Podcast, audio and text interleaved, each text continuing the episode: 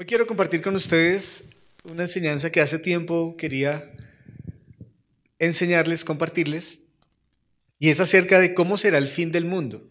¿Ha pensado usted en, esa pregunta? Algunos dicen, no, ya estamos en el fin de los tiempos, no demora en venir el Señor. Y de eso quiero que hablemos el día de hoy. Y se han hecho muchas películas acerca de en torno al fin del mundo. Según Netflix, ¿cuántos ven aquí Netflix? Ay, no, solo, solo el pastor ve Netflix, ¿cierto? Hay 15 películas que por lo menos usted debería ver acerca del fin del mundo. Imagínese 15 películas, entre ellas Terremoto, ¿la ha escuchado? Sí. Armagedón con Bruce Willis. I don't wanna close. Y uno llora ahí, ¿cierto? Cuando va a morir el chico con el meteorito. Impacto profundo. ¿Ya lo vio?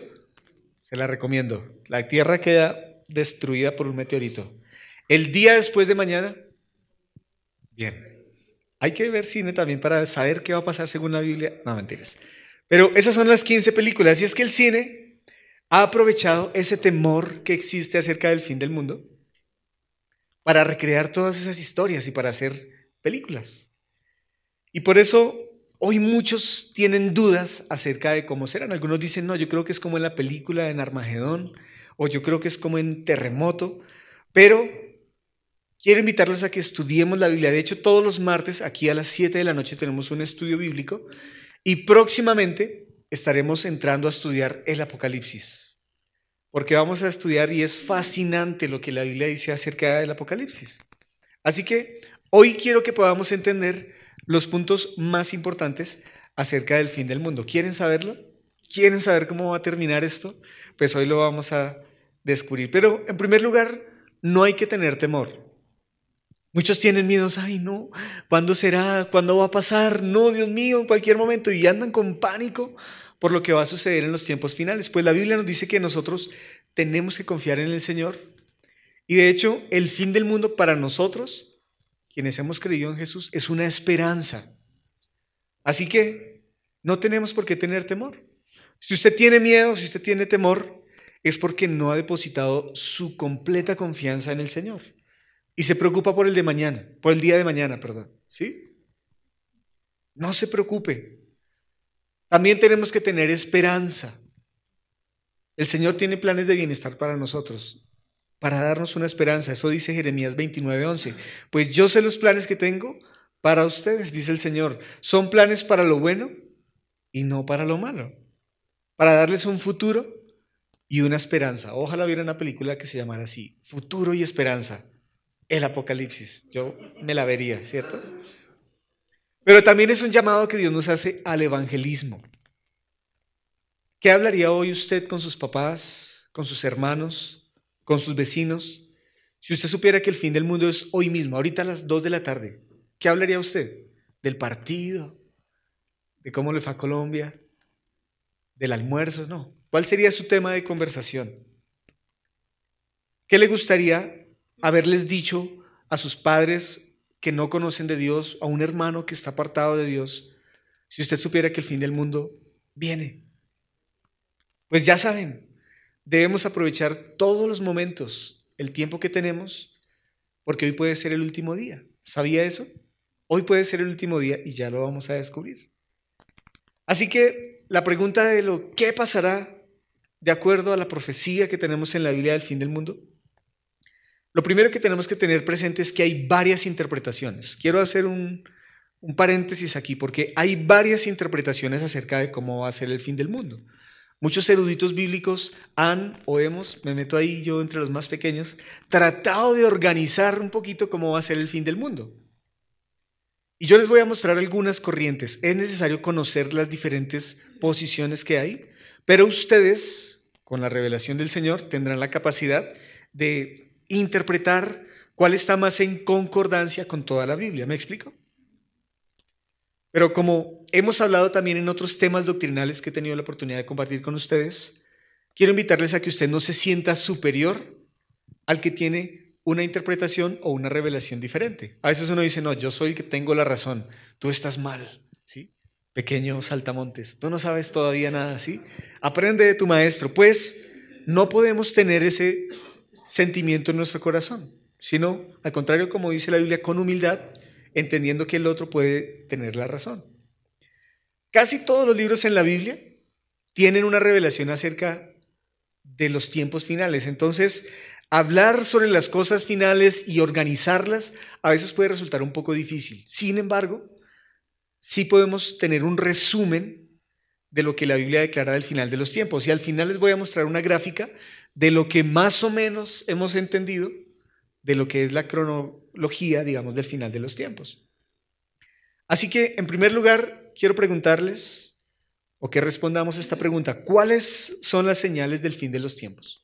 Porque muchos estamos ahí, ¿no? Cuando éste hable, ese va a ser tal cosa. Uy, esto va a suceder. Pues la Biblia nos dice cuáles son las señales del fin de los tiempos. Cuando usted va al libro de Mateo, el capítulo 24, hace poco hablaba con alguien aquí en la iglesia acerca de, uno quiere interpretar ese capítulo, ya, sí, ya lo tengo, pero resulta que cuando usted va a interpretar ese capítulo 24 de Mateo se encuentra con unos abismos y unos paréntesis que hace el Señor y el Señor revolvió todo lo que iba a pasar en un solo pasaje y wow, nos ha tomado semestres enteros de escatología para estudiar y entender lo que el Señor dijo aquí en el capítulo 24 pero nos da pistas muy importantes sobre cómo discernir la aproximación de los últimos tiempos.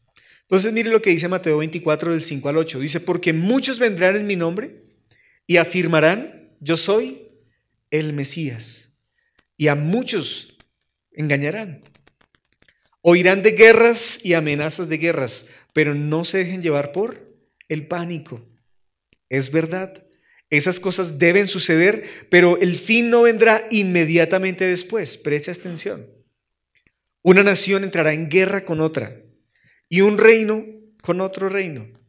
Habrá hambres y terremotos en muchas partes del mundo. Sin embargo, todo eso es solo el comienzo de los dolores de parto. Luego vendrán más. Entonces ahí no se preocupa, ¿cierto? Uno dice, no, si ya con este terremoto y vendrán más, no.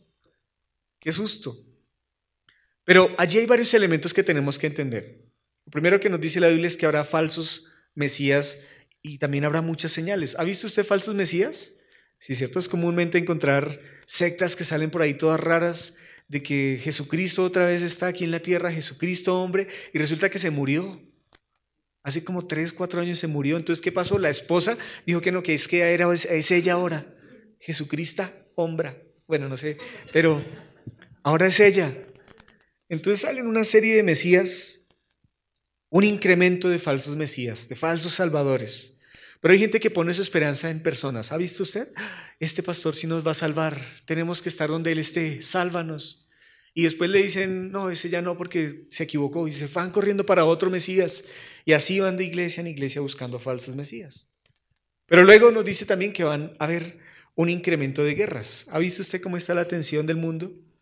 En cualquier momento, cuando a Albert Einstein le preguntaron, ¿cómo va a ser la tercera guerra mundial? Dijo, yo no tengo ni idea cómo va a ser la tercera, pero le puedo asegurar que la cuarta guerra mundial va a ser con palos y piedras. Imagínense lo difícil que va a ser la tercera guerra mundial. Un incremento de hambres, hambrunas, plagas, desastres naturales. ¿Ha visto usted en algún momento esto? Hambres, plagas, y desastres naturales. Pues dice la Biblia que estos acontecimientos son señales del fin de los tiempos y tenemos que estar atentos. Pero aún este pasaje nos dice que estemos advertidos, que usted y yo no nos dejemos engañar. El versículo 4, antes de lo que estábamos leyendo, dice, Jesús le dijo, no dejen que nadie los engañe. Porque estos son solo el principio de dolores. Dice el versículo 6 que el fin está aún por venir. Y muchos intérpretes señalan cada terremoto o cada conmoción política o cada ataque perdón, sobre Israel como que ya estamos en el fin de los tiempos. Pero Jesús nos dijo que estos eventos son señales de que el fin se aproxima, no necesariamente de que ya llegó el fin. ¿Me explico? Porque algunos ven una bomba y dicen, no, ya estamos en el último tiempo final. Pues Jesús dijo claramente, pilas, estos son señales de que el fin está próximo a venir. Nos dan a entender lo que Jesús dijo. Cuando estas cosas estén sucediendo, estén alertas porque son el comienzo. Y el apóstol Pablo también nos dice que en los últimos días va a haber un marcado incremento de falsas enseñanzas. Mire lo que dice 1 Timoteo 4.1.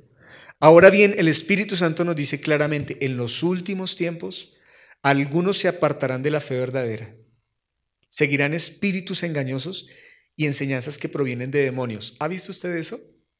Recientemente he visto como tres o cuatro pastores, grandes pastores, personas que dirigían iglesias, han llegado a decir, ya no quiero ser más cristiano. Muchos de ellos leí sus libros, muchos de ellos aconsejé a personas, compren este libro, porque son libros muy especiales en torno a diferentes temas. Y hoy verlos decir, ya no quiero ser creyente.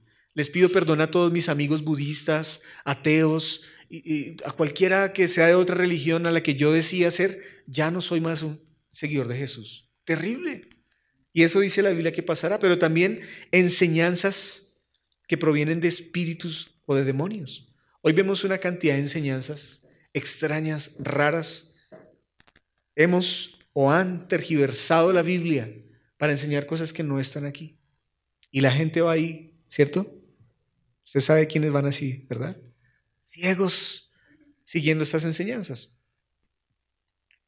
Así que esto nos tiene que alertar, falsos mesías y señales. Pero también Israel es un reloj de Dios. ¿Sabía eso? Israel es el reloj de Dios para que podamos entender el final de los tiempos.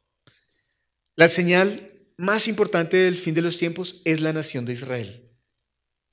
Otras señales del fin de los tiempos incluyen la restauración del templo de Israel. ¿Sabía que desde el año 70, poco después de que Jesús murió en el año 33, no pasaron 40 años cuando el imperio romano destruyó el templo en Jerusalén. ¿Sabía eso?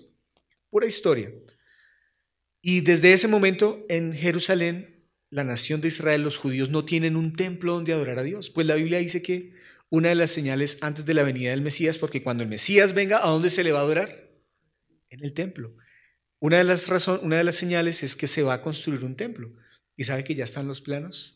Sabe que ya está la autorización para construirlo. Solo falta una cosa, el lugar. ¿Y sabe dónde es el lugar? En la mezquita donde está Palestina con su mezquita más grande del mundo. Entonces, falta que pase algo para que podamos decir, construyan ahí el templo. ¿Qué? Pues imagínense que tiene que haber para que Palestina diga, bueno, quiten el templo de nosotros y construyan ahí. Pero lo importante es entender Israel en 1948 Israel fue constituida como una nación. ¿Sabía eso? Antes no, antes del 48 había judíos por todo el mundo, no tenían una tierra, una nación. Entonces la ONU se reúne y en 1948 les dan una tierra. Y esto es importante porque Dios le había prometido a Abraham en Génesis capítulo 15, 16, 17 que les iba a dar una nación, ¿recuerda?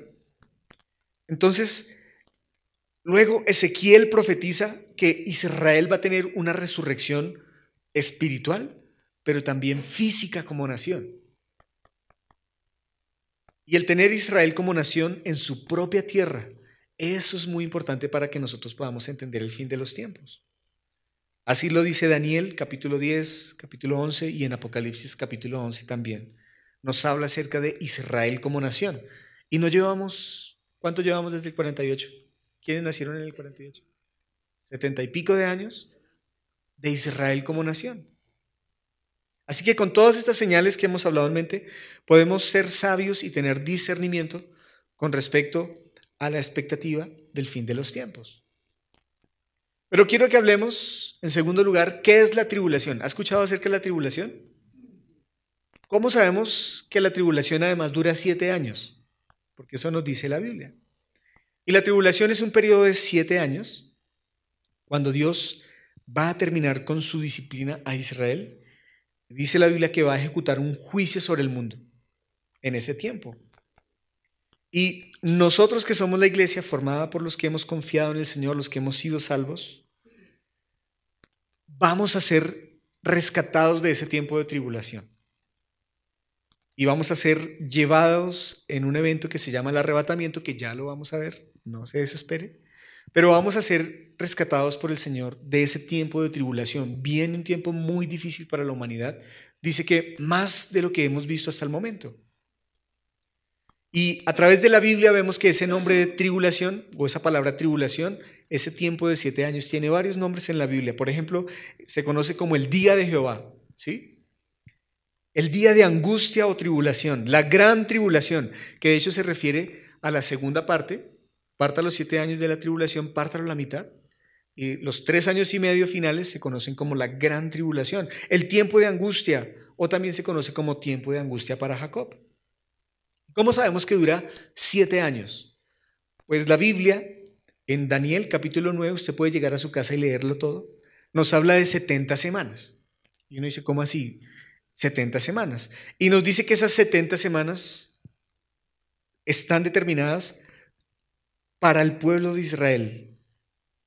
Y en ese contexto, pues hablamos de los judíos cuando estamos hablando allí. Y por eso en Daniel 9:24 habla de un proceso que Dios utilizará para terminar la prevaricación, dice así, y poner fin al pecado y expiar la iniquidad.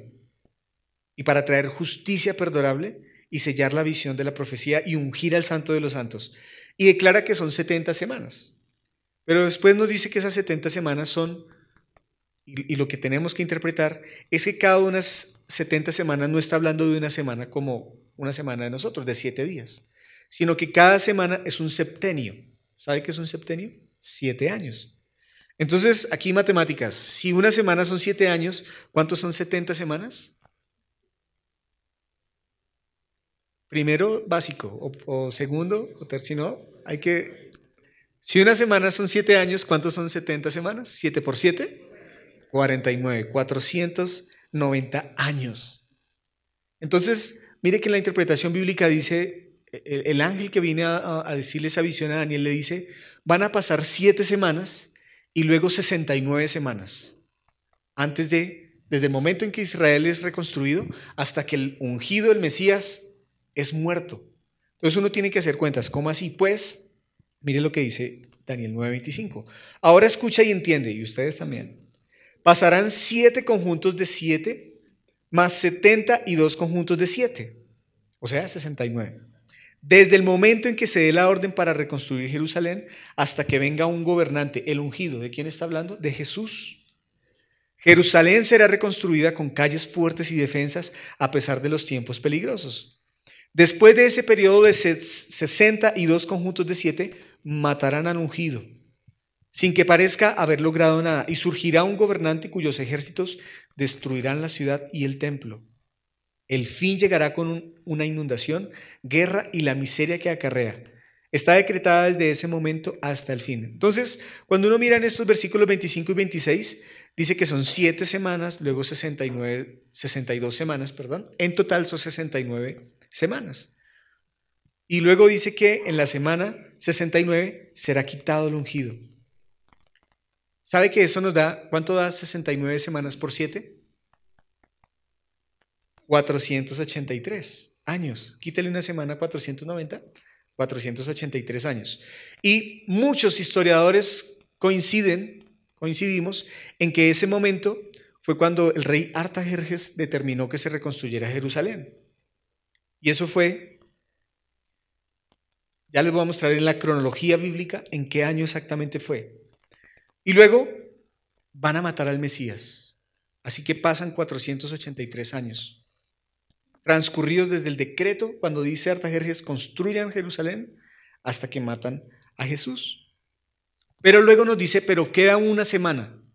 ¿Recuerdan? Son 70 semanas y vamos en 69. En esa última semana va a venir un tiempo de tribulación. Y Daniel 9:27 nos da luz acerca de esos siete años. Mire lo que dice. El gobernante firmará un tratado con el pueblo por un periodo de un conjunto de siete. Pero al cumplirse la mitad de ese tiempo pondrá fin a los sacrificios y a las ofrendas.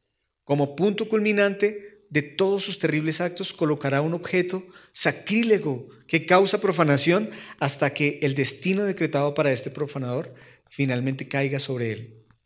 Así que Daniel 9:27 nos dice que el que conocemos como el anticristo o la bestia en Apocalipsis va a hacer un pacto con Israel por siete años durante ese tiempo de la tribulación. Pero a la mitad, según lo que leímos, va a romper ese pacto y va a hacer guerra con ellos. Incluso se había reconstruido el templo y les había dicho a, los a la nación de Israel, hagan sus sacrificios en el templo, Pero a la mitad de los tres años y medio les quita el sacrificio en el templo, o sea, la adoración. Y cuando usted lee Apocalipsis capítulo 13 también encuentra lo mismo, una concordancia exacta. A la mitad de los siete años va a suceder esto también en Apocalipsis capítulo 13. Y algo que tenemos que tener muy claro es que los profetas como Daniel y muchos otros profetas no vieron nunca en la cronología el tiempo de la iglesia. Por eso se nos habló de esas 70 semanas, de 69 semanas hasta que Jesús muere, y luego nos habló de la última semana que es la tribulación. Pero en el intermedio, Daniel no lo vio. No entendían el tiempo de la iglesia que usted y yo estamos viviendo. Ahora lo vamos a ver en la gráfica. Entonces, esa semana que está en la mitad o ese tiempo que está entre las 69 y las 70 es el tiempo de la gracia, el tiempo de la iglesia que nosotros estamos viviendo. Y dentro de las 70 semanas no está contemplado el tiempo de la iglesia. Entonces la pregunta tres que quiero que respondamos hoy es, entonces, ¿cuándo va a ocurrir el arrebatamiento en relación con la tribulación? Y como les digo, tenemos que entender qué es el arrebatamiento o el rapto. La palabra rapto no está como tal, ¿cierto? No aparece en, la Biblia como tal, pero nosotros sabemos que va a haber el tiempo. La Biblia sí nos habla del momento. Y lo que entendemos es que Cristo se va a llevar a todos aquellos que hemos creído en Él a las nubes con Él en este evento llamado el arrebatamiento. Recuerden que va a haber un momento de tribulación, pero el Señor ha prometido que nos va a llevar antes. Y bueno, en ese sentido hay tres corrientes de interpretación y quiero que usted las tenga claras. Hay unos que hablan de la pretribulación y es que el arrebatamiento ocurre antes de la tribulación, de esos siete años de tribulación. Hay otros que hablan de la meditribulacional, se llama esa corriente, y es que el rapto ocurre a los tres años y medio del tiempo de tribulación. Y hay otros que se llaman post-tribulacionales, que hablan de que el rapto será al final de los siete años. O sea que la iglesia va a estar en el tiempo de tribulación. Son esas tres corrientes. La semana 70, que es el año de tribulación, va a ser un tiempo donde Dios trata especialmente con Israel. Pero esto no indica que la iglesia no pueda estar también allí presente.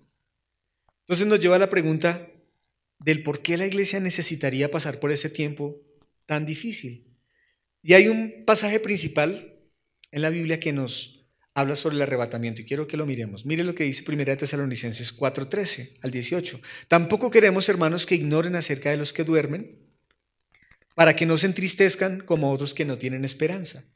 Porque si creemos que Jesús murió, y aquí está la clave, así también traerá Dios con Jesús a los que durmieron con él. Por lo cual os decimos esto esta palabra del Señor, que nosotros que vivimos, que habremos quedado hasta la venida del Señor, no precederemos a los que durmieron. O sea, no vamos a ir primero.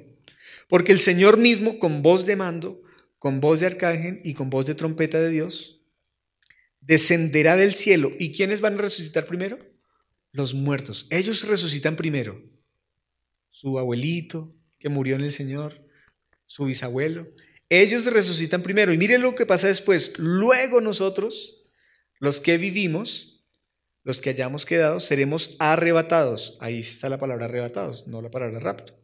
Juntamente con ellos en las nubes para recibir al Señor en el aire. ¿En dónde? En el aire. No como la canción de Carlos Vives, ¿no? Pero, y así estaremos siempre con el Señor. Por lo tanto, mire lo que dice Pablo, aliéntense los unos a los otros con esas palabras. Yo recuerdo que en el colegio, perdón, en la universidad, yo siempre les he compartido a mis amigos, soy cristiano, ellos saben todo el tema, les conté lo de mi profesor, ¿se acuerdan? Entonces yo hacía cualquier broma, pues uno también hace bromas, ¿no? Uno también se ríe y comparte. Nico, no diga eso porque no lo van a raptar. Usted pilas, pilas no, pilas, no haga bromas de doble sentido o algo así porque no lo raptan y me molestaban con eso. Pero la Biblia dice, aliéntense, yo los aliento a ustedes, lo van a raptar en algún momento. Parece como si fuéramos los reptilianos, no, eso es otra cosa. Pero nos van a raptar. Dígale a su vecino, oiga, esté listo porque lo van a raptar. Y la pregunta es si estamos preparados para ese momento. Y si usted lee el pasaje nuevamente que acabamos de leer, dice, para aquellos que hemos creído en que Jesús murió y resucitó. ¿Usted ha creído eso? ¿Usted cree que Jesús murió y resucitó? ¿Y que Él quiere ser su Señor? ¿Que Él quiere ser su Salvador? Si usted cree eso, lo van a raptar. Dice que todos los creyentes que estemos vivos, juntos con los, junto con los creyentes que estén muertos, nos encontraremos con el Señor en el aire para siempre. Qué lindo evento. Les he dicho que es uno de los sueños más recurrentes de mi vida. Yo estoy, a veces hasta levanto las manos y caigo en cuenta que estoy dormido. Pues el arrebatamiento es eso, Dios llevándonos con Él a su tierra. Pero mire que hay unos versículos que más adelante en el capítulo 5 Pablo nos dice algo muy importante para entender si la iglesia va a estar en, el, en la tribulación o no. Acuérdese de las tres corrientes de interpretación, pero mire lo que dice Primera Tesalonicenses. Porque no nos ha puesto Dios para ira, sino para alcanzar la salvación por medio de nuestro Señor Jesucristo. Entonces, al uno entender este versículo, uno dice, bueno, pero si la tribulación es el tiempo más difícil de la ira de Dios sobre la tierra, pero nos dice que Él no nos ha puesto para ira, sino para salvación, ¿será que vamos a estar en la tribulación? Lea la Biblia y usted podrá responder en casa esta pregunta. Mi posición, si usted me pregunta, Nicolás, ¿tú qué piensas? Yo creo que nosotros como iglesia no vamos a estar en el tiempo de la tribulación. Sin embargo, sí sé que vamos a estar en los tiempos finales, porque el Señor lo dijo, pilas, cuando estén pasando todas esas cosas va a ser difícil, va a haber hambres, guerras, situaciones difíciles, ya estamos viviendo muchas de ellas. Pero en el tiempo de la tribulación dice que no habrá un tiempo tan angustioso como ese. Creo que el Señor nos va a rescatar, es mi posición. Como iglesia también, pero si usted piensa algo diferente, podemos adorar al Señor en la diferencia. ¿Lo cree? Entonces, el libro de Apocalipsis trata principalmente, de hecho, cuando usted lee Apocalipsis y cuando lo estudiemos, habla principalmente durante ese periodo de la tribulación. Y es un mensaje profético de cómo Dios va a derramar su ira. ¿Sabe que en ese tiempo la tribulación dice Jesús en Mateo 24 que las estrellas del cielo caerán? Y no es una metáfora. Que la luna y el sol dejarán de dar la luz. O sea, van a haber tiempos donde ahí sí los meteoritos del Armagedón, ahí sí Bruce Willis tenía razón, ¿sí? Todo eso va a pasar. Y van a ser tiempos angustiantes, tanto que dice que los, los, reyes, los príncipes se querrán esconder en las cavernas, en las profundidades. Y sabemos de qué habla. Búnkers. Por allá estará el presidente de Estados Unidos, de Colombia, no sé, de cualquier nación, metido en un búnker porque, imagínese, la luna va a perder una parte, un meteorito la va a estrellar y meteoritos vendrán a la Tierra. Parece inconsistente cuando todo se esté pasando que la iglesia también esté allí en este tiempo. Porque Dios dice que nos va a guardar de ese día. Y otro pasaje muy importante para entender el tiempo del arrebatamiento es Apocalipsis 3.10. Mire lo que dice. Por cuanto has guardado la palabra de mi paciencia, yo también te guardaré cuando? De la hora de la prueba que ha de venir sobre el mundo entero para probar a los que moran sobre la tierra. Se da cuenta que va a venir un tiempo para probar a la gente en la tierra. ¿El Señor qué va a hacer? Nos va a guardar. Mire que dice los guardaré de la hora de la prueba. No dice solo de la prueba, sino de la hora de la prueba. Ahí Cristo promete que nos va a guardar. Y puede significar dos cosas. Porque también tenemos que verlo a la luz de la interpretación bíblica. Puede significar dos cosas. Que Cristo nos va a guardar en medio de los juicios. Dios esta semana hablábamos con alguien y decíamos, Dios, mire, aunque hayan brunas, el Señor nos va a guardar. Algo hará el Señor. Por eso no tenemos que temer ni estar preocupados. No, se va a acabar el dinero, se va a acabar la comida. Y la gente en Estados Unidos y en el mundo entero no hacen más sino almacenar comida en sus casas, ¿no? El Señor es el que nos va a guardar. Algunos dicen, no, ya rompamos las tarjetas de crédito porque eso ya es parte del sistema y vamos a, metámonos en una finca como los Amish, ¿han escuchado? Y ya perdámonos de esto. Pues tampoco, el Señor nos va a guardar. La posición del arrebatamiento pretribulacional, yo diría que es la interpretación más consistente cuando lo vemos en conjunto con toda la Biblia. Sin embargo, como les digo, es uno de los puntos más difíciles en que los eruditos se han puesto de acuerdo. Esa es el rapto, la, el arrebatamiento. Pero en cuarto lugar, la Biblia nos habla de la segunda venida de Jesús. ¿Ha escuchado eso también? ¿Qué es la segunda venida de Cristo o de Jesús? En su primera venida, Él vino a la tierra como un bebé. Por eso usted y yo nos gusta la Navidad, cuando Él vino, ¿cierto? Hacemos el pesebre, lo adoramos. No mentiras, ah, todavía están ustedes ahí, no, pilas. Pero en muchas casas, algunos me dicen, pastor, ¿es pecado que haga el pesebre? Pues si me voy a poner a preguntar, entonces será pecado el arbolito, las bolas, algunos me dicen que las bolas eran un símbolo satánico porque eh, eran rojas y, y, eso hablaba del fuego en el infierno. yo, bueno, no sé, entonces ponga las verdes, haga lo que quiera, pero, pero podemos celebrar la Navidad. De hecho, algunos amigos me decían, yo no elevo cometa porque cuando yo elevo cometa era un, una adoración, un rito chino de elevar adoraciones, entonces no volemos cometa. Tenemos que pedirle a Dios sabiduría en qué cosas podemos sino hacer. Sin embargo, Jesús cumplió todas las profecías, o muchas de las profecías, perdón, que estaban de él determinadas en el Antiguo Testamento, pero no cumplió todas. Y cuando uno mira, hay algunas profecías respecto al Mesías que Jesús no ha cumplido. Así que la segunda venida de Jesús a la tierra va a ser el cumplimiento de muchas profecías que no ha cumplido. En su primera venida Jesús fue un siervo, sufriente además era profecía. Pero en la segunda venida Jesús dice que va a ser un rey conquistador.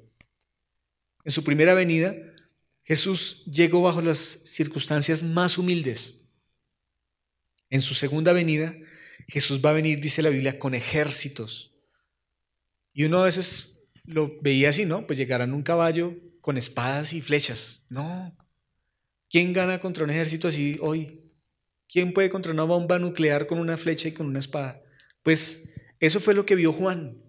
Pero cuando dice que viene con ejércitos, imagínense cómo son esos soldados, ¿cierto? Con toda la tecnología, no sabemos. Pues los profetas del Antiguo Testamento muchas veces no hicieron distinción entre las dos venidas de Jesús. Y por eso cuando uno lee, por ejemplo, Isaías 9 del 6 al 7, por eso los judíos no lograron entender que Jesús naciera en un pesebre. Cuando uno lee el versículo 6, pues nos ha nacido un niño, el Mesías. Un hijo se nos ha dado. Él es. El gobierno descansará sobre sus hombros. ¿Uno qué piensa? No, pues es, el gobierno descansará sobre sus hombros, va a ser un rey. Padre eterno, príncipe de paz, ¿no? Pues un rey, ¿verdad? Su gobierno y la paz nunca tendrán fin. El Mesías va a reinar. Reinará con imparcialidad y justicia en el trono de su antepasado David. Entonces, ¿dónde se lo imaginaban a Jesús? Pues naciendo como un rey.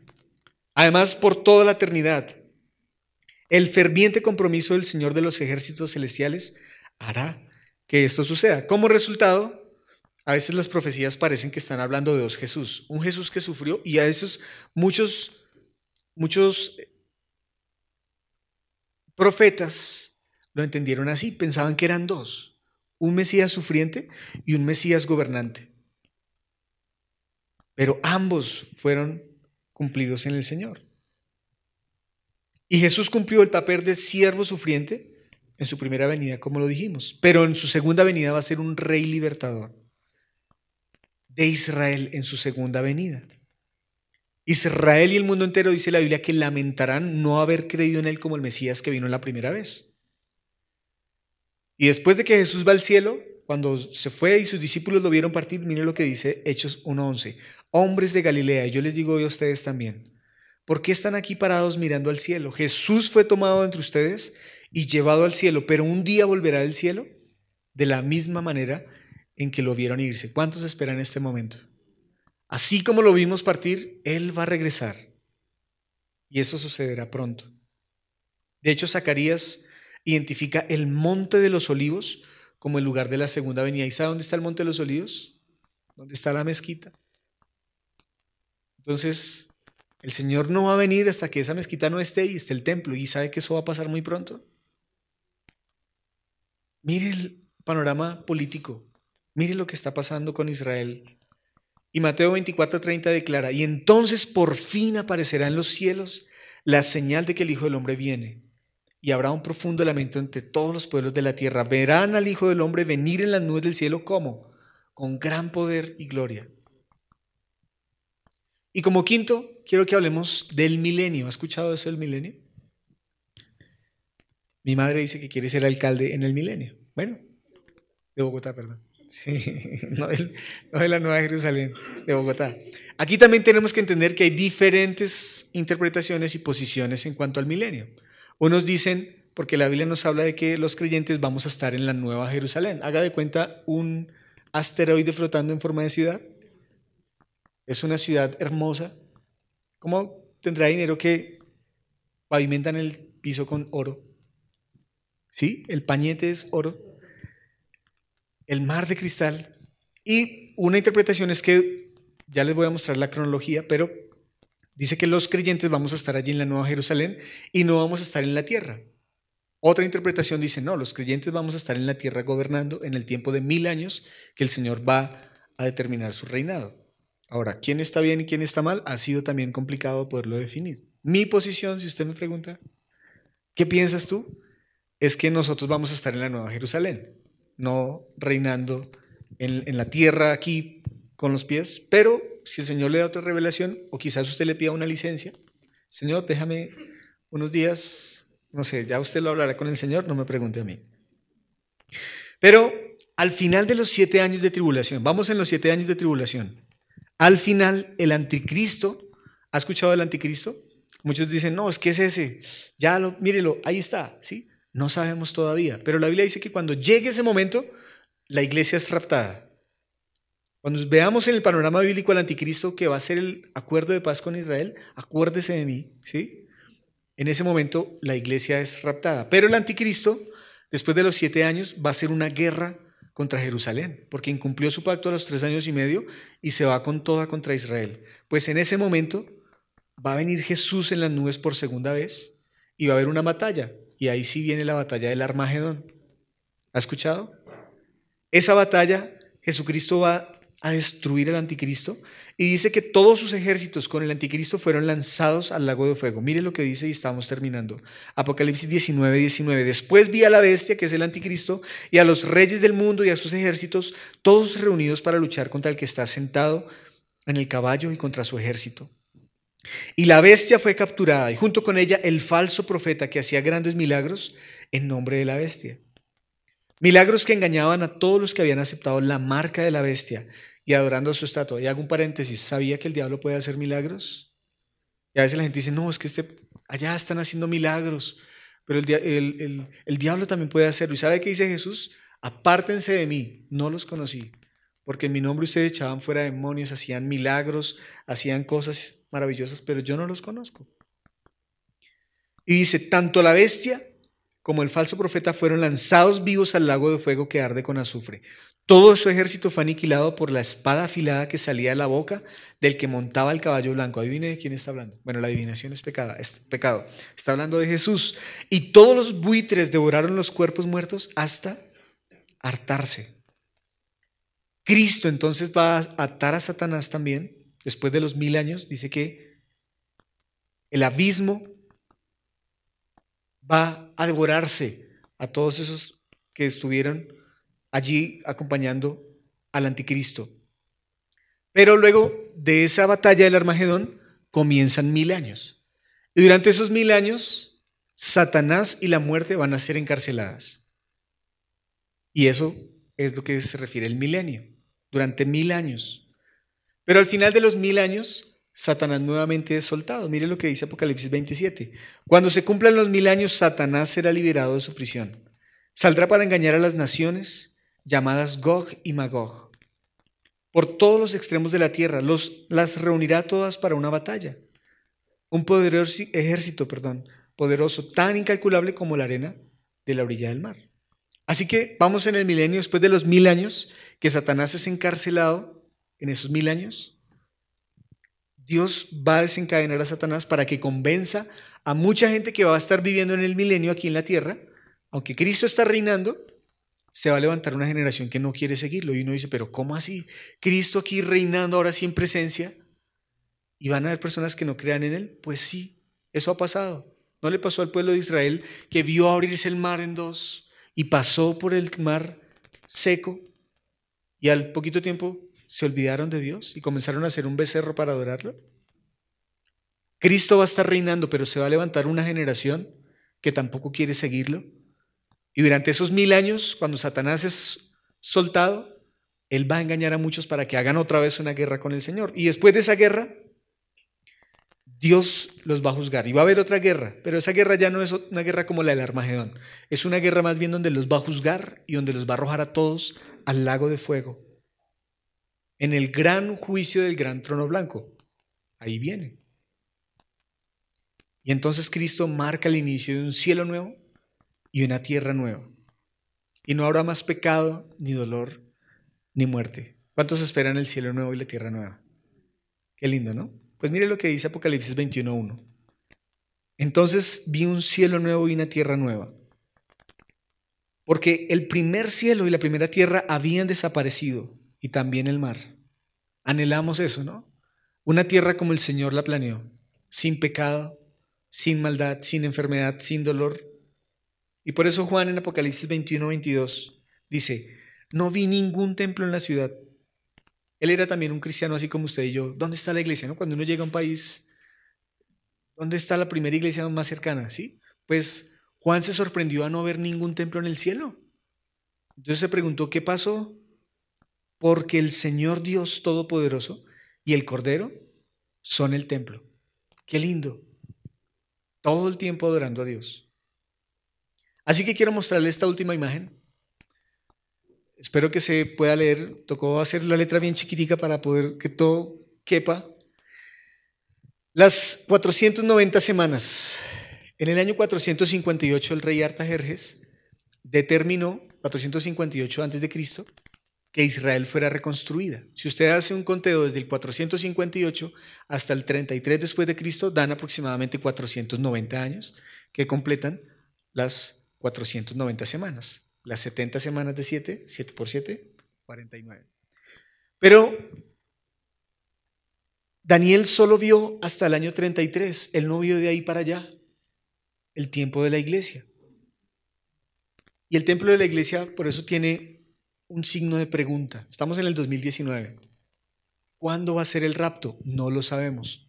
Hay gente que ha querido hacer numerología bíblica. No, mire, eran 12 tribus por 12 ancianos, menos restre la de Jesús y multiplíquelo por la cantidad de iglesias en Bogotá y ahí ya le da la fecha del rapto. Pues no, no lo sabemos. Pero ya leímos Mateo capítulo 24, ¿cierto? Luego de ese tiempo del rapto, Después de que somos raptados, vamos a ir al tribunal de Cristo. Está en paralelo con el rapto. El tribunal de Cristo es un lugar, ¿sabe qué es un tribunal? Bueno, para nosotros lo entendemos como, no, es algo para ir a pelear con la justicia y nos van a echar, o nos van a mandar a la cárcel, no sé. Pero el tribunal de Cristo es un lugar de premiación. ¿Se acuerda cuando corrían los atletas? Cuando un atleta llegaba de últimas, ¿lo echaban al foso de los leones? No. Le daban un premio más pequeño, pero el que llegó primero pues ganó. El Tribunal de Cristo es eso, es un lugar de premiación donde vamos a ser premiados según nuestras obras, no para condenación. No, usted se portó mal para el infierno, usted, no, todos vamos a estar ahí los que creímos en Jesús. Y luego vienen las siete semanas que habla Daniel, que es la última semana, que son siete años. La tribulación, las primeras tres semanas y media, y la gran tribulación, las siguientes tres semanas y media. ¿Y sabe qué vamos a estar haciendo durante esos siete años? En las bodas del Cordero. Imagine que es una fiesta que dura siete años. Vamos a estar ahí, si podrá usted comer hasta que, dirían las mamás, hasta que se le pare el ombligo. Entonces, y concuerda, cuando uno mira que las bodas del Cordero son siete años y la tribulación siete años, concuerdan. Y luego viene la segunda venida de Cristo. Después de la segunda venida de Cristo tenemos un lapso de tiempo porque Satanás va armar a su ejército para la batalla del Armagedón. Entre la segunda venida y el Armagedón no sabemos cuántos días, horas o años será. Pero hay un... Cristo viene y se arma una guerra. ¿Cuánto toma esa guerra? Pues no lo sabemos. Pero viene el Armagedón. Y luego del Armagedón, que el anticristo es echado en el lago de fuego, viene el milenio. Mil años de Cristo reinando sobre la tierra. Ahí es donde les digo que está la Nueva Jerusalén y no sabemos si vamos a estar aquí o allá, cada uno en su posición. Y luego del milenio viene un juicio del Señor ya para final, final, nada más, hasta ahí llegó, ahora sí fue que no hay otro, otra oportunidad, otro tiempo, viene el juicio del gran trono blanco. Y luego de ese gran trono blanco, dice Juan, y vi un cielo nuevo y una tierra nueva. Así que queríamos hablar acerca del fin de los tiempos, porque tenemos una esperanza. Yo sé que la vida, como lo dijo el mismo Jesús, ¿cierto? No es fácil. En el mundo tendremos aflicciones, dolor, llantos, pérdidas, pero esto es tan pasajero. Esto no dura para siempre. Unos estamos pendientes solamente en el tiempo de la iglesia y estamos preocupados de la punta del alfiler en medio de todo lo que el Señor tiene de aquí para adelante. Por eso su responsabilidad es estar preparado para cuando venga el Señor. Y no le quiero dar malas noticias, pero sabe que si usted no está preparado, usted no ha creído en Él, ¿vio lo que le toca? ¿Cuántos quieren vivir la tribulación? La gran tribulación. ¿Quiere estar en el milenio, pero del equipo malo? ¿Sí? ¿En dónde quieres estar? Es la pregunta. Por eso hoy es una oportunidad para que le digamos, Señor, yo quiero estar a cuentas contigo. Porque el día llegará, dice Jesús, como ladrón en la noche, no sabemos cuándo. Pero cuando uno menos se lo espera, cuando uno está haciendo lo que menos tenía que estar haciendo, quizás viene el día del Señor y tenemos que estar preparados. ¿Quieren ser una iglesia preparada? Esté preparado porque lo van a raptar en cualquier momento. Padre, gracias por la esperanza que tenemos en ti, Señor.